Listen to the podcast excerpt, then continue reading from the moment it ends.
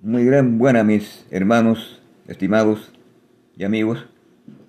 Yo les entregué a ustedes un podcast que es una reflexión sobre consejos sobre mayordomía cristiana. En esta ocasión quiero hacer un apéndice a consejos sobre mayordomía cristiana para tratar algunos aspectos que considero cruciales para entender ciertos aspectos de Ellen G. White y cómo interpretar la Biblia con respecto a ciertos temas. Así que hermanos, le pido a ustedes que tengan en su mano la Biblia Reina Valera del 1909. Consígasela, si no la tienen, consíguesela. Línea clásica con sistema de referencias en columna central. Copyright de 2004 por Holman Bible Publishers que es la que uso yo y que tiene referencias en la columna central. También tengan en su mano, por supuesto, el libro Consejos sobre Mayordomía Cristiana. Lo vamos a usar en la página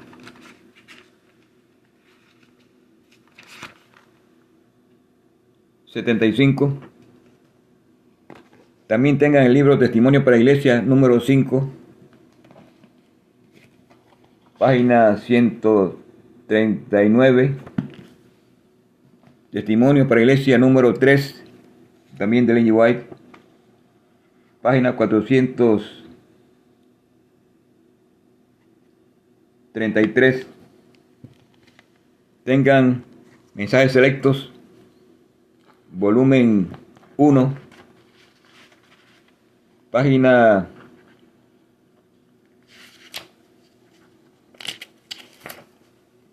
41 y 42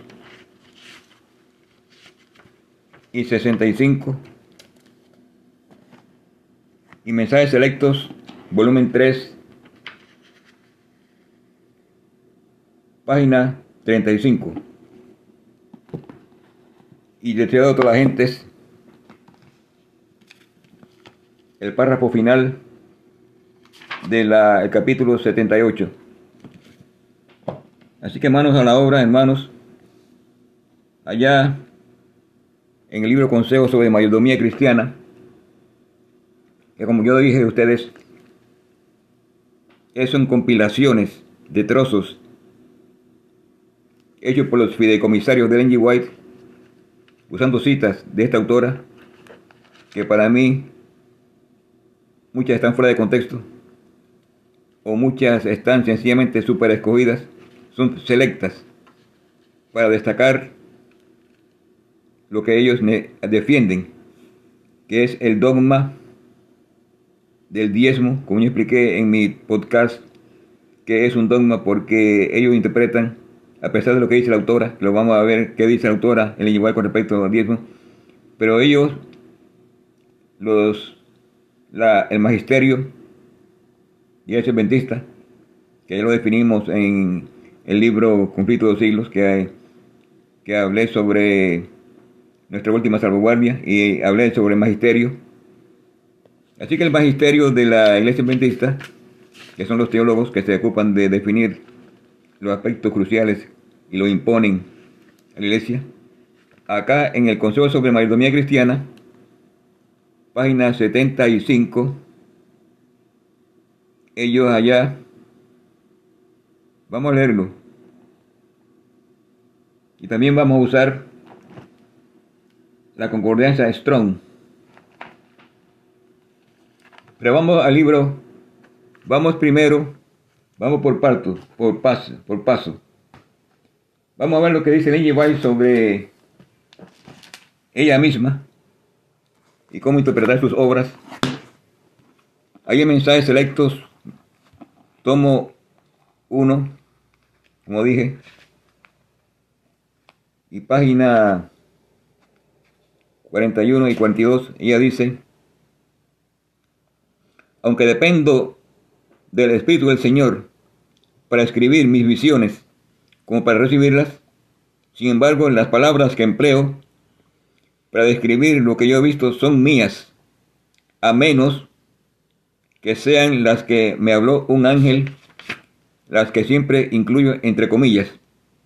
Es el caso específico de testimonio número 8, 21 de abril de 1903, en que ella incluye ahí, entre comillas, esas palabras que ustedes han leído.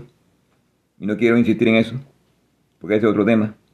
Pero dice, dice ella aquí, en la página 42, mismo volumen, volumen con dos mensajes selectos, página 42, mensaje selecto número 1, página 42. No pretendo ser infalible. Acerca de la infalibilidad, nunca pretendí tenerla. Solo Dios es infalible. ¿Están oyendo? Su palabra es verdad y en él no hay cambio ni sombra de variación.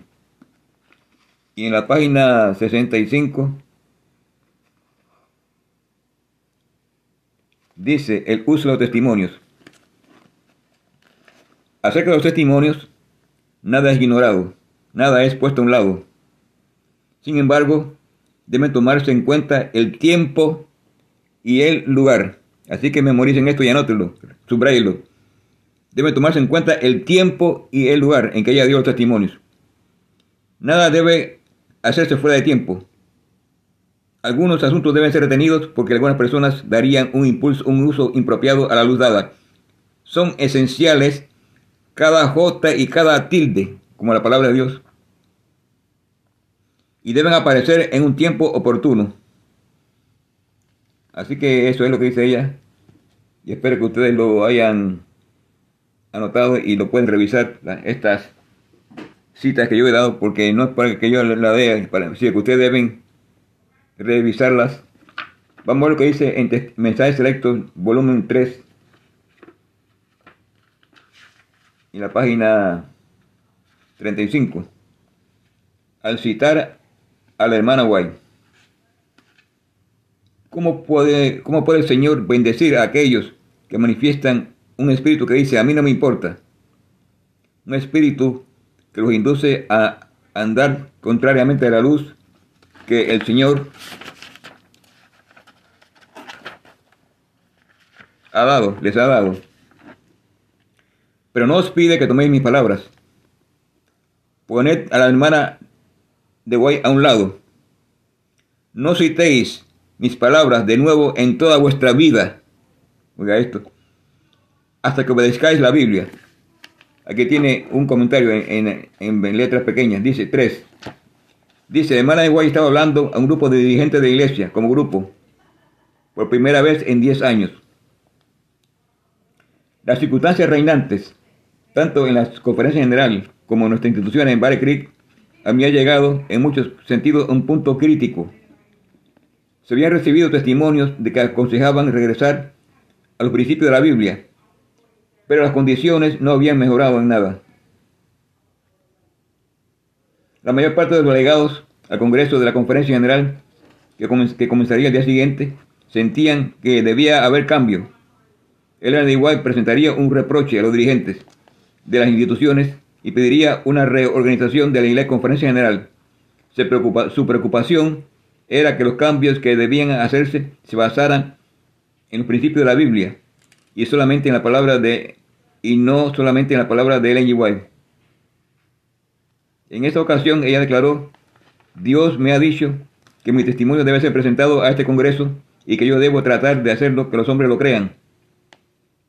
Mi tarea es dejar que la palabra, mi, tarea es dejar que la verdad con el pueblo y aquellos que aprecien la luz del cielo aceptarán la verdad.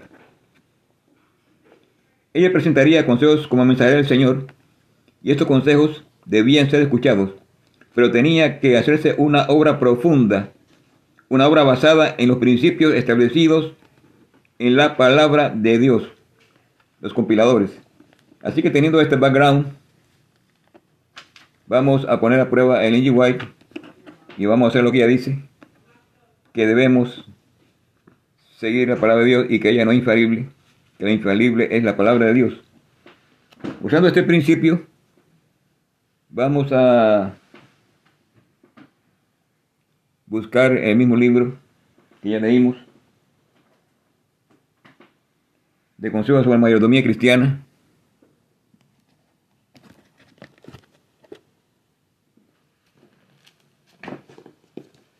En la página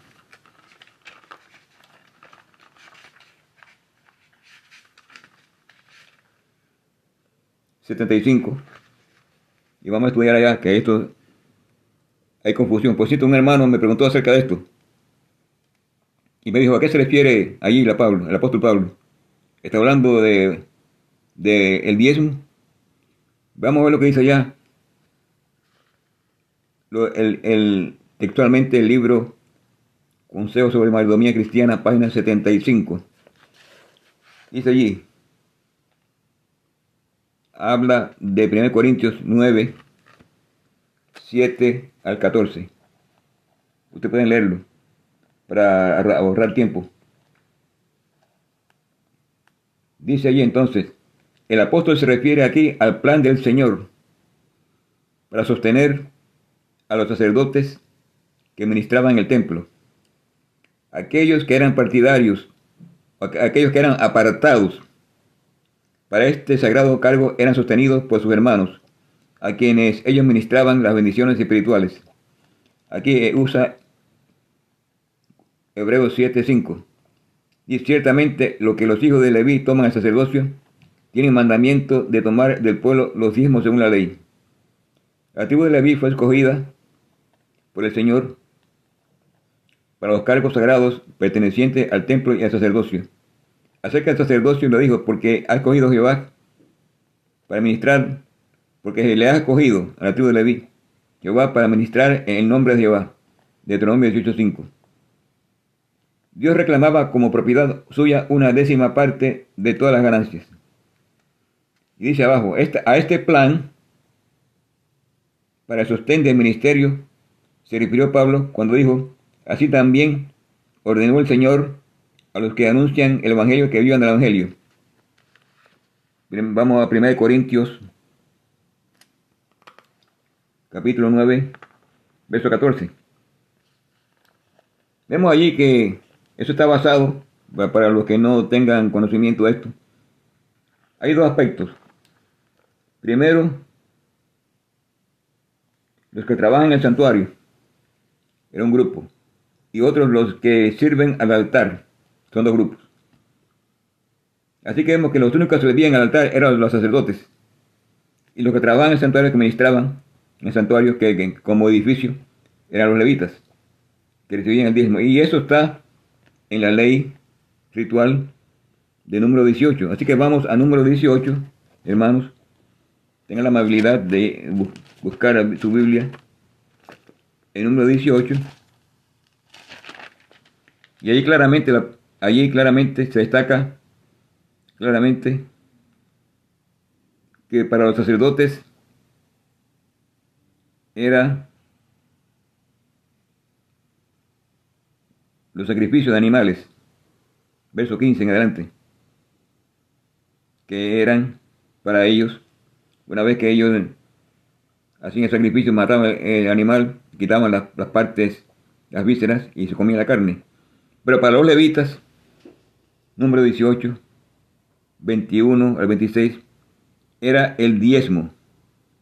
Así que claramente el apóstol Pablo, cuando establece en allí claramente, volvamos otra vez a Primero de Corintios 9.14. Claramente se está, por tanto, refiriendo a dos grupos. Ese es el contexto, ¿no? De la ley ritual.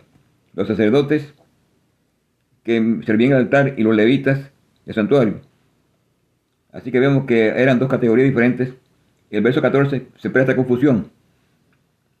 Porque dice, así también ordenó el Señor a los que anuncian el Evangelio que vivan del Evangelio. Es como si Cristo hubiera dado una segunda orden cuando ya, cuando ya había dado una.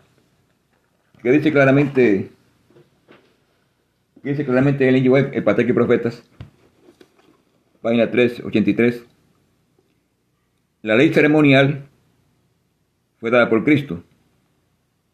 aún después de ser abolida, ¿por quién? Por Cristo en la cruz, como vamos a ver ahora. Pablo la presentó a los judíos en su verdadero marco y valor, mostrando el lugar que ocupaba en el plan de la redención. ¿Qué dice el apóstol Pablo? Claramente, vamos a 2 de Corintios, o Colosenses, perdonen. Vamos a Colosenses, capítulo 2, verso 14 a 17.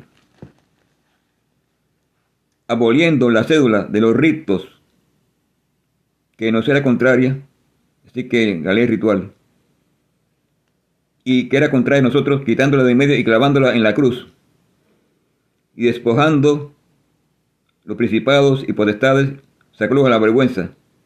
Por tanto, verso 16, nadie os juzgue en comida o bebida, en parte de luna, en parte de, de fiesta, de luna nueva o de sábados. Estos sábados son sábados que el contexto que estamos hablando se refiere a los sábados ceremoniales, que no era el sábado del, ciclo semanal, que era parte, eso está en la ley de, de Éxodo 20, el cuarto mandamiento, pero acá se estaba refiriendo a la ley ritual, que incluía comida, bebida, día de fiesta, luna nueva o de sábados, de sábados ceremoniales, lo cual es la sombra de lo porvenir más el, más el cuerpo, es decir, más la realidad es Cristo. Así que el apóstol Pablo acá eh, está enfatizando que esa ley ceremonial simbolizaba a Cristo. Vamos a Daniel 9, 27. Dice claramente allá, en otra semana, se refiere a la semana 70, confirmará el pacto a muchos. Lo que han estudiado a esto se refiere a las 70 semanas, verso 24, que estaban determinadas por el pueblo de Israel. Pero en esas, esa última semana, las 70, confirmará quién, el Mesías. No pierda el contexto. El pacto a muchos. Y la mitad de la semana hará cesar el sacrificio y la ofrenda. Este, esta cita es clave porque aquí Daniel usa la, forma yashbit, que es una conjugación del verbo Shabbat, el mismo que se usa para sábado, Shabbat.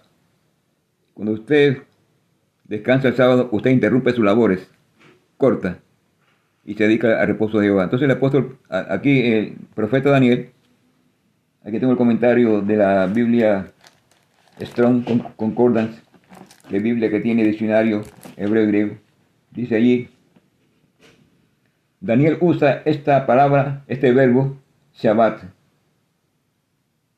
para indicar un, un detenimiento de los sacrificios y las ofrendas. Daniel 97.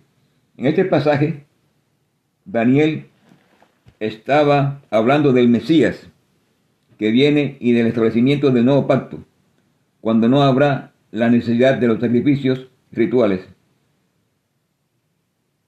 Así que eso es la realidad, vamos a verlo en, en el libro de Hebreos. Así que el contexto que usa acá el apóstol, el profeta Daniel, en Daniel 9:27, es lo que el apóstol Pablo presenta en Colosenses, que lo leímos, Colosenses, capítulo 2, versos 14 y 17. Vamos a buscar Efesios 2. Ahora, otro contexto. Efesios 2, 15 y 16. ¿Qué dice allá? En su Biblia. Reina Valera, 1909. Aboliendo en su carne, ese Cristo. Verso 14, porque Cristo es nuestra paz, que de ambos hizo uno, derribando la pared intermedia. Aboliendo en su carne, Cristo, las enemistades, la ley de los mandamientos en, en orden a ritos, para edificar en sí mismo los dos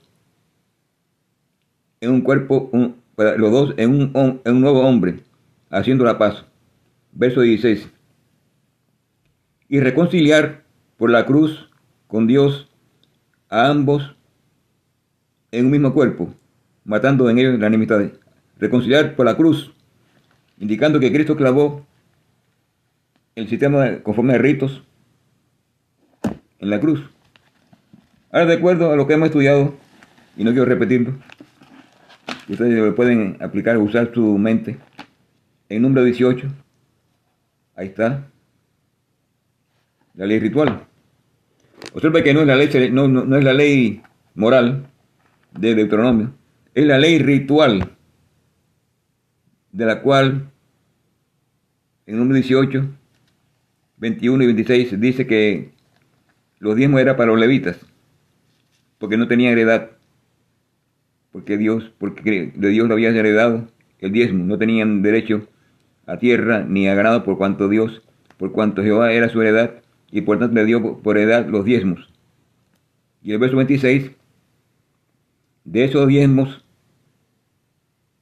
dice, debían presentar de ellos en ofrenda a Jehová en el templo el diezmo de los diezmos, es decir, la décima parte. Así que ese contexto que ya aclaramos en el libro Consejos de Mayordomía Cristiana, página 75, que se refiere a un contexto en el cual Cristo ordenó un nuevo, una forma nueva de financiamiento para los, llamaron, vamos a llamar financiamiento, para los obreros evangélicos. Y que está en el contexto a 1 Corintios 9, 9, 14 que es Romanos 10, 10, Mateo, perdón, Mateo 10, 10, que ya lo leímos, Mateo 10, 10, lo vamos a repasar otra vez, busquen otra vez ahí, Mateo 10, 10, que dice que cuando os envié, Mateo 10, 10, no lleven alforja ni callado, ni llevéis alforja ni dos zapatos, porque el obrero es digno de su alimento. Vemos que ahí pone aparte aparece eh, la palabra diezmo, que es, como dijimos, de cata, o de, de cata, de caté, diez. Ahí parece, la palabra es trofés, digno de su alimento. Y viene la palabra atrofia. Digno el obrero es de su trofés. Y en Lucas 17 usa otra palabra. En Lucas 17 dice porque el obrero es digno de su salario. Mistón.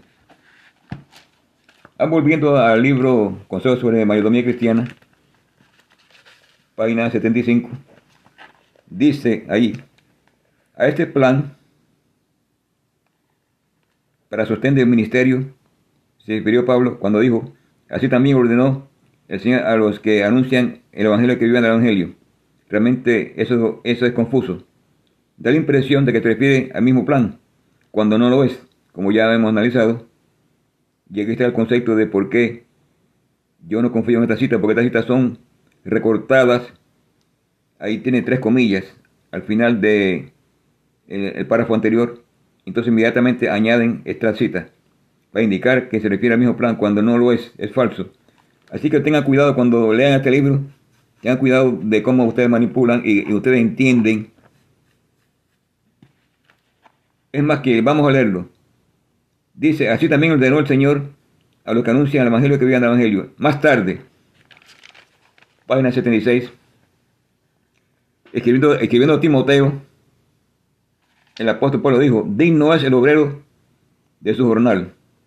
Y usa en 1 Timoteo 5:18. Y vemos, vemos allí la falacia. El apóstol Pablo no se refiere para nada a diezmo. Usa la palabra jornal del hebreo memistón, que aparece en Lucas 17. Y aquí dice jornal, que se traduce como jornal, que es recompensa por un salario, por un empleo. Así que dice aquí el apóstol Pablo que dice que el obrero es digno de, su recompensa, no, no de su diezmo. Así que esta cita está completamente fuera de contexto y es falsa, con todo respeto de los fideicomisarios, pero la palabra de Dios vive y permanece, o debe permanecer y vive para siempre. Entonces, allí dice, Dios tiene derechos a nosotros y sobre todo lo que poseemos. Dios pide un por ciento de las ganancias que tengamos de acuerdo a el libro de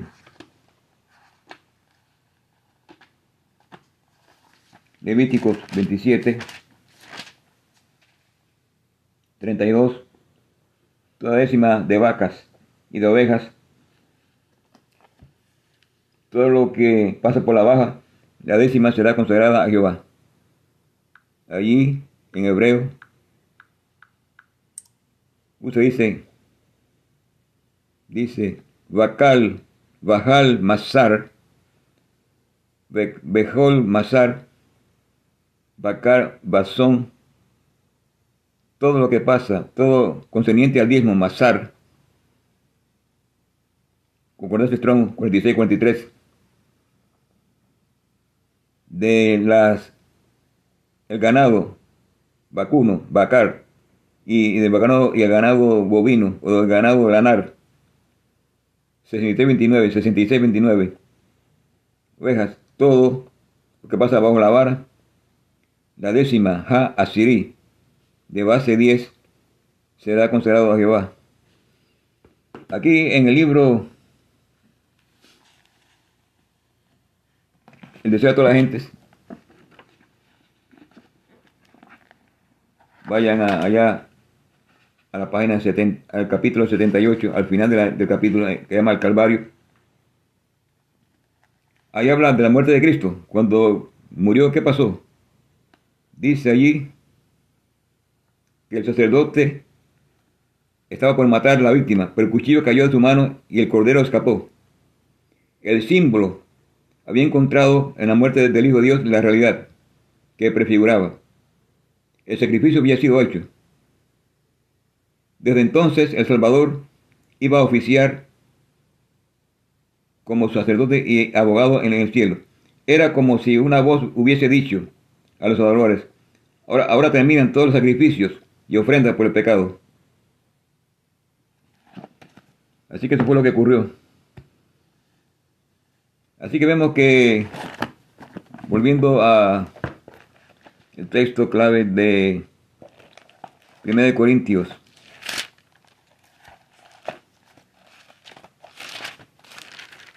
nueve, siete, no se refiere a diezmo por ninguna parte, sino era, como dimos, mistón o trofeo, lo que Cristo ordenó y que Ellen G. White, en el libro Ministerio de Curación, que ya lo, ya lo presenté, no quiero leerlo, ustedes pueden buscarlo, en el libro Ministerio de Curación, página 343 y 44, donde dice la, paga, Weyes, ella cita Lucas 22, 35, cuando vos envié sin forja y sin calzado, ¿os faltó algo? Y dijeron los discípulos, nada.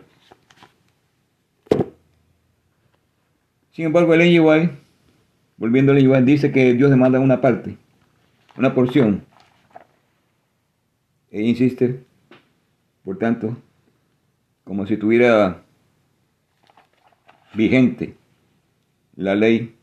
Por cierto, en Hebreos, si ustedes van conmigo a Hebreos capítulo 7, porque aquí los fideicomisarios en la página 75, dicen ciertamente los que los hijos de Leví toman el sacerdocio, tienen mandamiento de tomar del pueblo la ley, los diezmos, según la ley. Y eso te en Hebreos 7.5. Si ustedes van allá a concordancia, al libro de la Biblia Reina Valera, 1909, el contexto de Hebreos 7.5 es número 18, 21 y 26, el cual se refiere a la ley ritual, la ley de los sacrificios que tiene que ver con el diezmo. Si ustedes analizan Hebreos 7, capítulo 7, verso 5 y versos 11, 12, 16, 18, 19,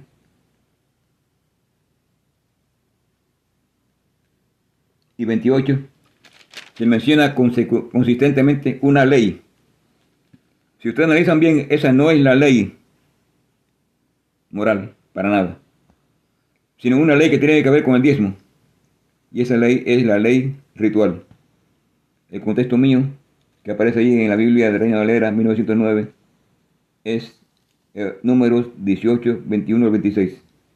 Así que números 18 es el contexto de Hebreos 7. ¿Y qué dice Hebreos 7? Que cuando Cristo murió, clavó en la cruz, esa ley, según leímos ya en Efesios 2 y en, Colosenses, dice aquí, por tanto, si la perfección era por el sacerdocio levítico, porque debajo de él recibió el pueblo la ley, ¿la qué ley? La ley ritual. ¿Qué necesidad había que se levantase otro sacerdote según el orden de Melquisedec y que no fuese según el orden de Aarón? Pues cambiado el sacerdocio, verso 12, era necesario que se, hubiera, que se hiciese también un cambio de ley. Porque notorio es el Señor, dice ahí claramente, que manifiesto es, a semejanza de Melquisedec, que se levanta otro sacerdote el cual es, no es hecho conforme a la ley del mandamiento carnal, es decir, no hecho conforme a la ley ritual, sino la virtud indisoluble, de cual se da el testimonio que dice, tú eres sacerdote para siempre, según el orden de Melquisedec. Y el verso 8 dice, ciertamente los hombres mortales toman los diezmos, de acuerdo a la ley ritual, más aquí, más allá, observen aquí y allá. Aquí se refieren el templo, en el verso 5, toman, que es que se daba. El apóstol eh, o la persona que escribe se refiere a Pablo, está hablando un contexto presente. Cuando él escribe está hablando de un contexto presente que, lo, que, se, estaba dando el diezmo, según la ley. Él no dice que se daba, sino que se estaba dando, que se da, tiempo presente. Los, hijos de David toman, tienen ley de, por el pueblo de tomar los diezmos según la ley. Y allá, pero sin embargo el verso 8 dice, más allá aquel del cual está dado que vive, dado testimonio, que es Cristo. Así que claramente está hablando de una ley que fue abolida. Verso 18. El mandamiento precedente ciertamente se anula. ¿Qué mandamiento era? El mandamiento ritual, conforme a ritos de la ley que parece número 18, se anula por su flaqueza e inutilidad. Verso 19. Porque nada hizo la ley, más, hizo la introducción, nada perfeccionó la ley. ¿Qué ley? Observa que se estaba refiriendo a una ley, la ley, la ley ritual. Nada hizo la ley, nada perfeccionó, más hizo la introducción de una mejor esperanza, que era el sacerdocio de Melquisedec. Tanto mejor el sacerdocio es este, verso 25, porque lo cual puede salvar eternamente. No tiene necesidad cada día, verso 27, cada día como los otros sacerdotes, de ofrecer sacrificio por ellos mismos y por otros, porque esto lo hizo una vez, ofreciéndose a sí mismo. Porque la ley, otra vez, constituye, sacerdote, constituye sacerdotes a hombres flacos. ¿Qué ley es esa? Que constituye sacerdotes a hombres flacos la ley ritual. La ley conforme ritos, que habla el apóstol Pablo en Efesios 2 y Colosenses 14 y 17. Esa ley constituía sacerdotes a hombres flacos, más la palabra de juramento, después de la ley, constituye al Hijo, hecho perfecto para siempre. Así que haciendo esta salvedad, vemos que el ley igual con todo establece un sistema que se basaba, como ya estudiamos en el capítulo anterior, se basaba en la benevolencia sistemática basada en 1 Corintios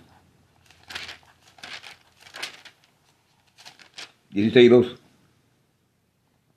Cada primer día de semana, domingo, cada uno de vosotros aparte en su casa, guardando lo que la bondad de Dios pudiere, para que cuando yo llegue no se hagan colectas. Así que estoy hablando aquí de una benevolencia sistemática que no era el diezmo como, como lo conocemos hoy. Vamos a ver lo que dice el año sobre el diezmo. Testimonio para la iglesia número 5, página 139. Dice allá, en esa sección del libro, las ofrendas voluntarias y el diezmo constituyen el ingreso del Evangelio. Dios pide cierta porción de los recursos confiados al hombre un diezmo, pero deja a todos libres para decir cuánto es el diezmo y si ellos quieren dar o no más de eso. Han de dar según se proponen en su corazón. Así que aquí vemos que Elena igual rompe con el dogma de que el 10%, de que eh, el diezmo es 10% de cada, de cada dólar debemos dar 10 de 550, de acuerdo al 10%. Ella dice claramente que Dios deja a todos libres para decir cuánto es el diezmo. Es decir, yo lo decido. Y si quiere dar o no más de eso. Han de dar según se proponen en su corazón. ¿Está de dar según se proponen en su corazón. Ese es básico. Así que el concepto es lo que yo me propongo en mi corazón en, mi, en, en lo que yo considero, en mi interior, ese corazón, lo que yo considero que debo dar de acuerdo a lo que Dios me inspira. Verso, la página 250, testimonio para iglesia número 5, página 250. Dios ama al dador alegre, y los que le aman darán con liberalidad y alegría. El Señor nunca requiere que su pueblo dé más de lo que puede. ¿Está viendo? Eso, es diferente a lo que hoy se enseña. Que hay que dar el 10% ahí. Como un martillo. Hay que darlo ahí porque es obligatorio. Dice, el Señor nunca requiere que su pueblo dé más de lo que puede, pero se complace en aceptar y bendecir sus ofrendas de gratitud dadas conforme a sus posibilidades. Que así que yo no tengo posibilidades para dar, digamos, 100. Yo no doy, yo no doy diezma, pero, pero si lo doy, yo no tengo necesidad de pagar, yo doy lo que yo considero adecuado y de acuerdo a la necesidad que tengo yo y dada conforme a mis posibilidades. El testimonio para iglesia número 3, página 433. Ahí el apóstol, el apóstol Pablo usa una cita que aclara muchas cosas. En la página 433, testimonio para iglesia número 3 en español, dice, en cuanto a la cantidad requerida, Dios ha especificado que sea la décima parte de sus ingresos. ¿Está viendo? Observa que ella no dice décima parte, ella no dice décimo por ciento, Eso, eso está abolido, tanto en la Biblia como en el Yibay. En cuanto a la cantidad requerida, Dios ha especificado, en donde en su palabra, por supuesto, que sea la décima parte de los ingresos. Esto queda a cargo de la conciencia y la generosidad de los hombres, cuyo juicio debe ejercerse libremente en este asunto. En la dispensación mosaica, Dios pedía que los hombres que dieran la décima parte de sus ganancias. Les confiaba las cosas de esta vida como talentos que debían devolver perfeccionados. Ha requerido la décima parte y la exige como mínimo que debemos devolver. Él dice, os doy las nueve décimas y os pido una décima. Es mía. Cuando los hombres retienen el diezmo, roban a Dios. Además del diezmo, así que vemos que en este contexto el diezmo no es 10%, sino el diezmo es la décima parte, lo cual no tiene que ver nada con por cientos. Y está de acuerdo con Levíticos 27, 32. Léanlo otra vez. Ese concepto bíblico, ese concepto dice ella, de la ley mosaica. Dios pedía de los hombres que dieran la décima parte de sus ganancias. Así que dice acá en mayordomía cristiana, en benevolencia sistemática, dice una, lea ya el capítulo completo, benevolencia más titulado Benevolencia sistemática. Si todos dieran, si todos aquellos a quienes Dios ha prosperado con riquezas de la tierra, observa como dice, riqueza de la tierra, ella no habla aquí de capital, de ganancia del banco, sino a todo lo que Dios ha, prosperado con riqueza de la tierra, cumplieran fielmente su plan divino, dando una décima parte de su ingreso de qué? De la tierra.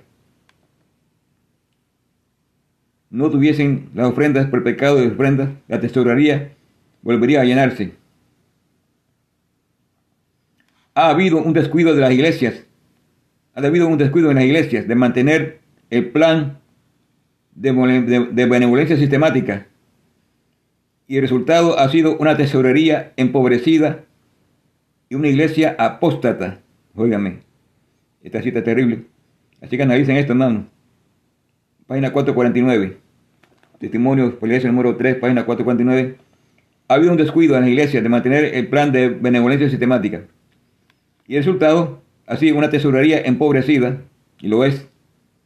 La gente está buscando recursos para ver si ofrenda para pobres, porque no hay, no queda nada. ¿En, qué se va todo? Todo se va arriba, a la conferencia. No queda nada para los pobres, ni, nada para ayuda de otras necesidades. Y una, y una iglesia apóstata. Es decir, una iglesia que está en apostasía es una iglesia cuando no da de acuerdo a la benevolencia sistemática. No queda allí. En la página 451, el mismo libro, Dice, nuestro Dios no es un supervisor exigente y no le pide a un hombre pobre que dé a la causa recursos que pertenecen a su familia y que debieran usarse como para vivir cómodamente por encima de las necesidades premiantes. Vamos a analizar esto. Dios no es un supervisor exigente. No lo es. ¿Quién es un supervisor exigente? ¿Quién es? Póngase su, mano en su mano en el corazón y diga quién es el supervisor exigente en su iglesia. Que habla continuamente del diezmo, el pastor. Y no tengo nada contra él. El pastor es el primer supervisor exigente, el anciano de iglesia, el tesorero, a nivel local, luego a nivel nacional, el, tesorero, el presidente de la división del Golfo, acá en Jackson. Y por último, el presidente de la conferencia general y los teólogos que imponen el dogma del 10%, como el diezmo, son supervisores exigentes, y yo soy testigo de esto, de esta lucha de los teólogos contra, los, contra el pueblo de Dios, gente pobre, como ocurrió en la iglesia del Faro, Nueva York, que estaban, no podían pagar, los pobrecitos, eran dominicanos, y fueron tan buena gente que, pidieron una cita con el tesorero de la Greater New York Conference, para ver si este, este paja, gordo les perdonaba la pena de pagar el diezmo, porque no podían, tenían problemas de pago de la renta. Y allí llegó ese tesorero, yo estuve presente allí, yo era miembro de esa iglesia, el Faro, allá en, en, Brooklyn, con una serie de documentos, documentos, estadísticas, y lo puso en la pared, en vez de traer la Biblia, y dijo ahí, el epitafio, hay que pagar el 10%, si no le están robando a Dios. Así que en vez de ayudar a estas personas y buscar una ofrenda para pobres, como única solución, no. La solución es pagar 10%. Allí, mata, muérete. Paga el 10% o te mueres. Dios te castiga. Hermanos, lea esta cita. Testimonio número 3, página 451. Dios, nuestro Dios, no es un supervisor exigente y no le pide a un hombre pobre, observe la palabra, no le pide a un hombre pobre que dé a la causa recursos que pertenecen a su familia y que debieran usarse para vivir cómodamente y por encima de las necesidades apremiantes. Aquellos que ministran en palabra y doctrina, como el pastor y demás, los líderes de iglesia, debieran ser hombres de criterio. Cuando hacen apelaciones generales debieran estar informados acerca de la capacidad de los que responden a sus pedidos y no permitir que los pobres hagan grandes promesas. No se planeó que los ministros de Dios, como parte de su trabajo, tuvieran la responsabilidad de instar a las personas a dar de sus medios. La responsabilidad debiera descansar sobre cada individuo que disfruta de creer la verdad. Y aquí cita otra vez 1 Corintios 16.2. Cada uno de vosotros ponga aparte según haya prosperado. Cada miembro de la familia, desde el mayor hasta el menor, puede participar en esta obra de benevolencia. Página 453. Ya lo leí otra vez, ya lo leí en, mi podcast de Consuelo sobre mayordomía cristiana, pero aquí lo repito otra vez. El apóstol sugiere que el primer día de la semana como un momento apropiado para dar las bendiciones que Dios nos da. Y en el temor de Dios, con verdadera gratitud de corazón, decidir cuánto le será devuelto, de acuerdo con el plan que Él mismo ha ideado. Dios quiere que el ejercicio de la, de la benevolencia sea puramente voluntario, no recurriendo ni siquiera a apelaciones elocuentes, muchos discursos bonitos, pero, pero tenebrosos, con exigencias y con maldiciones. Si no, si no haces, Dios te, maldice. La maldición de Levit, Mateo, perdón, la, maldición de Malaquías 3.10. Vendrá sobre ti el, devorador, te sacará tierra y todas esas cosas. Ahí. Así que usan esa cita y le imponen. Dice, Dios quiere que el ejercicio de, de la benevolencia sea puramente voluntario no recurriendo a apelaciones elocuentes para estimular la generosidad. Dios ama al dador alegre, 2 Corintios 9:7. No le agrada tener a Dios reabastecida su tesorería con recursos que se han dado en forma forzada. Los corazones leales de su pueblo, al regocijarse en la verdad salvadora para este tiempo, mediante el amor y la gratitud por esta preciosa luz, desearán ansiosamente ayudar con sus medios para enviar la verdad a otros. La mejor manera por la cual expresamos nuestro amor a, nuestro Dios es dando ofrendas para traer almas al conocimiento de la verdad. El plan de redención fue enteramente voluntario de parte de nuestro Redentor y es el propósito de Cristo que toda nuestra benevolencia consista en ofrendas de buena voluntad. ¿Está viendo? Ahora, como yo especifiqué en mi anterior podcast sobre mi reflexión sobre la maldomía cristiana, allí en el testimonio para el lecho número 5, página 140, dice claramente al final de la página, en toda iglesia debe establecerse un fondo para los pobres. Como expliqué yo, aquí en esta iglesia de Jackson hay un hermano, que no me acuerdo el nombre, que estableció que debía establecerse un fondo para los pobres y necesitados. Pero allí él se olvidó destacar que debía ponerse una línea, porque el sobre de diezmo no contiene ninguna, ningún artículo sobre ofrendas para pobres. Eso existía allá atrás en el año 1980. Yo era beneficiado, así que soy testigo de que había ese plan de la conferencia allá de la Greater New York Conference, de la 27 día, y yo, no podía pagar la renta, entonces pedí la ayuda a la iglesia, y había una línea que decía Fondo para Pobres. Hoy la quitaron, ya no hay pobres. Supuestamente lo que hay en el este son ricos, clase media, y, y lo que hay de gente pobre, al diablo, que se la arregle como puedan. Piden ayuda welfare o inventan, piden ayuda a amigos o, o hagan peripecias para poder ganarse la vida porque la iglesia no le da ayuda. Sin embargo, este hermano tuvo esa generosidad cristiana, lo cual yo aplaudo y yo me pliego a este plan magnífico. Incluso yo, incluso yo daría una contribución de acuerdo a mis posibilidades para sufragar esta ayuda para la ofrenda para pobres, lo cual considero un plan de Dios y es lo que dice el NGY. Testimonio para la iglesia número 5, página 140. En toda iglesia debe haber, debe establecerse un fondo para los pobres. Recordemos a los pobres.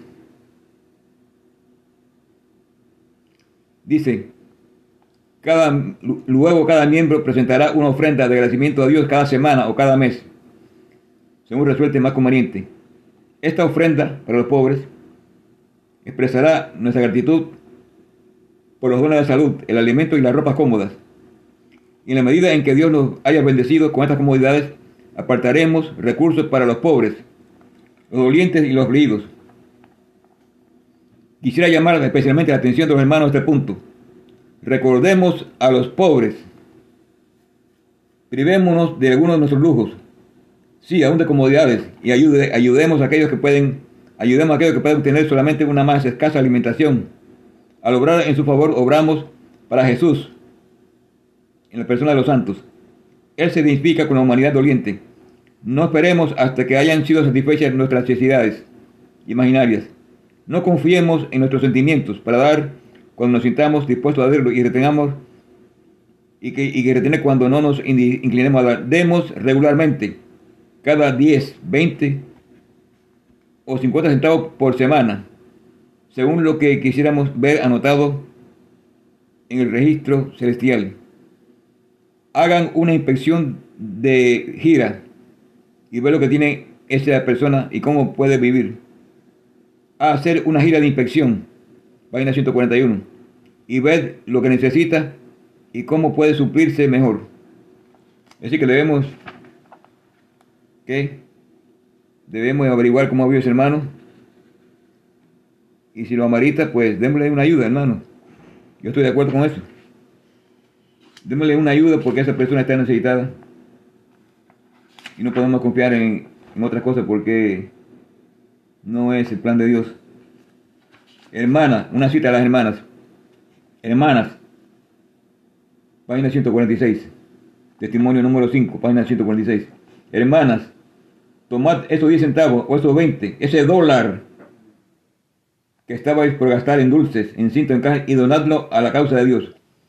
Muchas de nuestras hermanas obtienen buenas ganancias, pero lo gastan casi todo en la gratificación de su orgullo en el vestir, o de las modas, en el peinado, las modas, el vestido, en las, en las zapatos, esos zapatos altos, de tacones altos, que no, que no agradan a Dios y que nada más que satisfacen una especie de orgullo personal para decir qué mujer, qué bonita que está, qué bien luce, qué moda, qué, qué, qué elegante. Hermano, Dios no se complace, Dios, Dios no, se con, complace con eso. Dios se complace con el corazón triste y abatido. Y aquellos que solamente contribuyan a... Dice Santiago 1.27. La religión, y con esto termino, la religión pura y sin mácula de ante Dios y Padre es esta, visitar a los huérfanos y las viudas en sus tribulaciones y guardarse sin mancha de este mundo. Mis hermanos, ha sido un placer dirigirme a ustedes en este podcast que lo voy a, subir ahora, lo voy a, mandar a ustedes y analicen estas citas que he en estos libros de Ellen G. White y la Biblia, palabra de Dios que vive y permanece para siempre y que lleguen a una conclusión acerca de cuál es el plan de Dios para hoy en su iglesia y que conforme a esto ustedes hagan una determinación de servir a Dios y ayudar al prójimo, ya que la iglesia no nos ayuda para nada, la jerarquía no contempla ayuda para pobres, al contrario, quiere acumular más dineros en los bancos. Cada los levitas, acuérdense que daban, recibían ayuda cada parte, cada año de la cosecha, que no era cada día, sino era cada cierto tiempo del año, como ustedes saben, que lo- los productos agrícolas no se dan todos los años, no se dan todos los meses, sino que tienen ciertos periodos en que producen. Y esa era la época en que ellos daban el diezmo.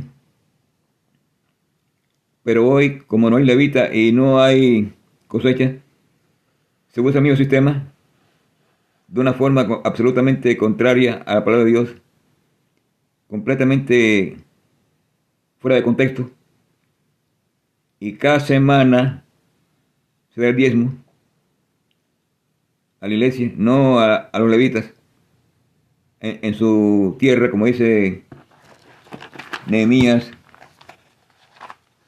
capítulo 10.